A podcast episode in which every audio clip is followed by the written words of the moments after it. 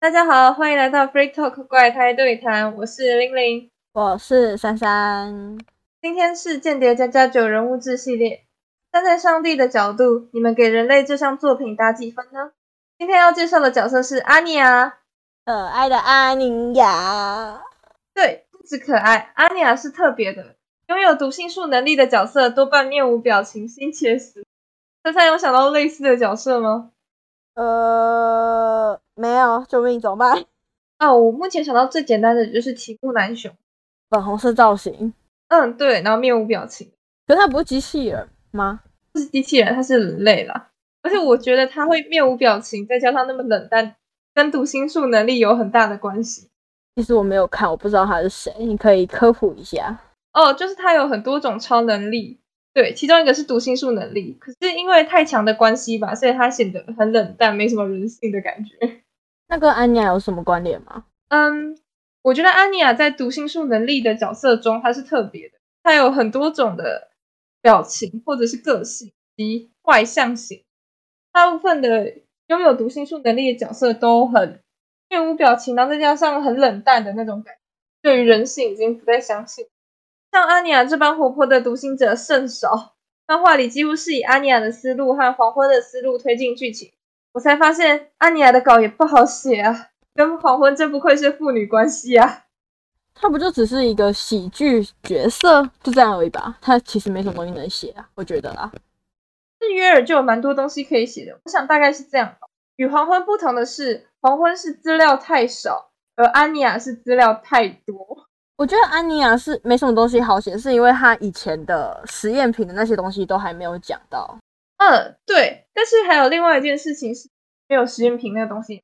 是人物志的话，主要是聚焦于角色本身，就是说我们要梳理这个角色给出的资料。黄昏就给的很少，因为中规中矩，所以蛮好写的。重点大概就是那些。但安妮亚的资料是太多了，毕竟她是主角，所以通常主角都是不好写啊，就是有时候会找不太到重点，或者是观众想听。今天的阿尼亚人物志是吴雷讲解，所以没有看过后面漫画剧情的人也可以开心的收听。珊珊有带过小孩吗？呃，我其实看到小孩就跑，你知道吗？对，我想是的。呃，因为母亲工作缘故，我看过很多形形色色的例子。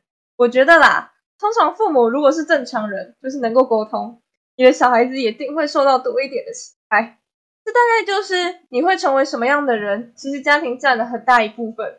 举一个我觉得很有趣的例子，我朋友说啊，通常你越是不想和你父亲那种类型的人在一起，就越是会和那种类型的人在一起。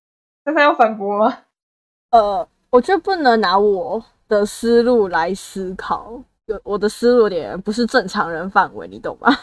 好，那我来讲一下，我朋友会这样讲。他说，毕竟他就是你生活中最常碰见的类型啊，就算是敷衍也好，你也最擅长与他相处了。我突然觉得我男朋友跟我爸有点像，就是很贤惠的部分，还是其实我太不贤惠？其实我听下来啊，我觉得你男朋友跟你爸是真的蛮像的，而我的。曾经的暧昧对象也跟我爸蛮像的，我救命，是吧？对，很像。对啊，所以我还蛮喜欢我朋友说的这句话的，也反向的证明了你会成为什么样的人，会爱什么样的人。其实家庭占了很大一部分。说回安妮亚，黄昏和约尔分别代表的智力与武力，真的是人物组成的。哎，真的毫无反驳之力。哎。你打个游戏不也是看这个角色智力多高，武力值多高啊？可是安妮好像没有智力这部分呢，救命！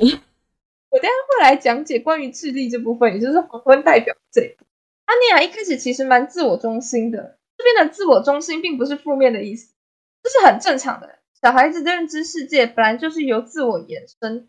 我会说他自我中心，是因为去看漫画的一开始，或是动画也好，安妮亚对于。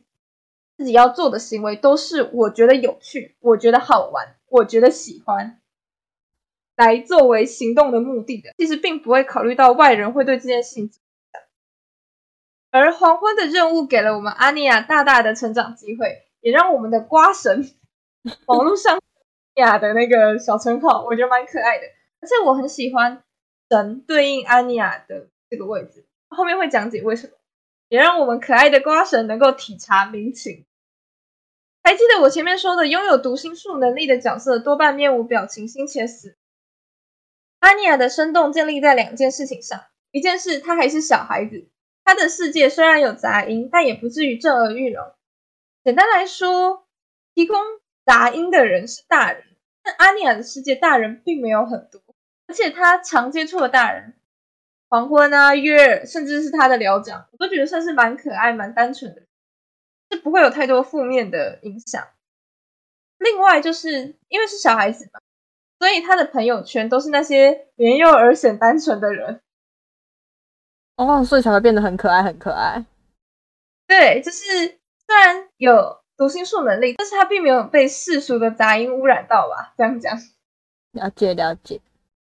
第二件事情就是黄昏的功劳了。读心术也代表着上帝视角。不觉得上帝视角就自带一种高人一等吗？但作者提供一个大前提：阿尼尔要维持家庭，就必须要协助黄昏完成任务。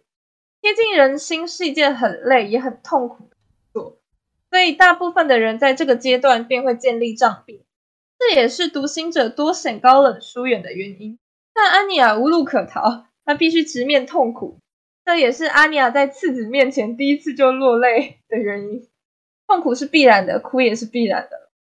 但当破罐子破摔之后，有了必须了解这个人的机会后，才会在相处中慢慢察觉他的好。方便说了，你们都是满分，因为你们的缺点我都觉得有趣。他只是想吃瓜吧？对啊，所以我才说，因为你们的缺点我都觉得有趣。而且如果真的要吃瓜，好了，有很多方式可以吃瓜，没有必要勉强自己。到哭吧？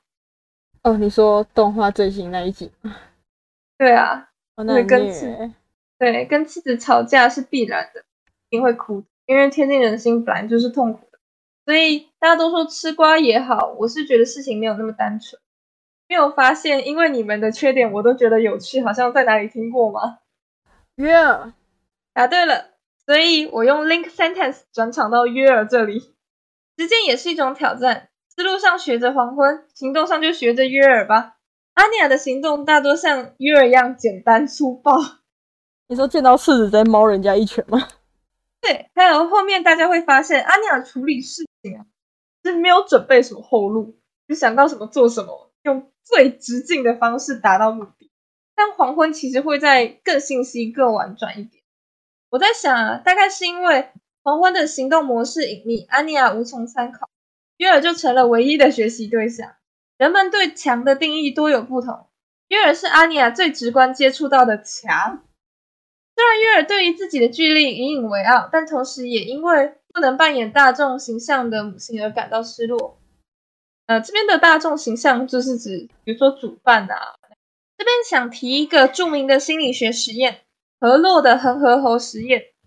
毕竟是著名的心理学实验嘛，我并非专业，这里就不细讲了。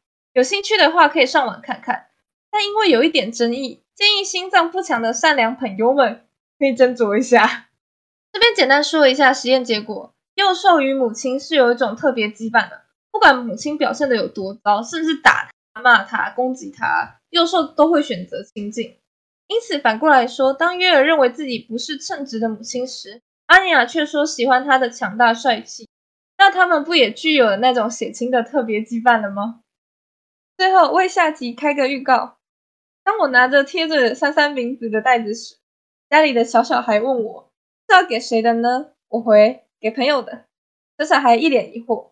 后来我妈妈告诉我，现在小小孩的世界里其实还没有朋友这个意思。是啊，朋友到底是什么呢？大三要不要透过上述的那句话猜猜看，我下集要介绍谁呢？朋友只有那一个啊，他猫人家一拳的那个男孩。是的，如果喜欢那个被猫一拳的男孩的话，欢迎下集记得来收听哦。回归我们的阿尼亚，拥有神力的你，最后会成为拯救世界的人吗？还是你会拯救谁呢？只不过成神之路上，愿你所闻的苦痛接不上心头，愿你所见的人间美好使你笑颜逐开。今天的 Free Talk 就到这里啦，喜欢的话帮我点个赞或留个言吧。下集记得来看某人哦，拜拜，拜拜。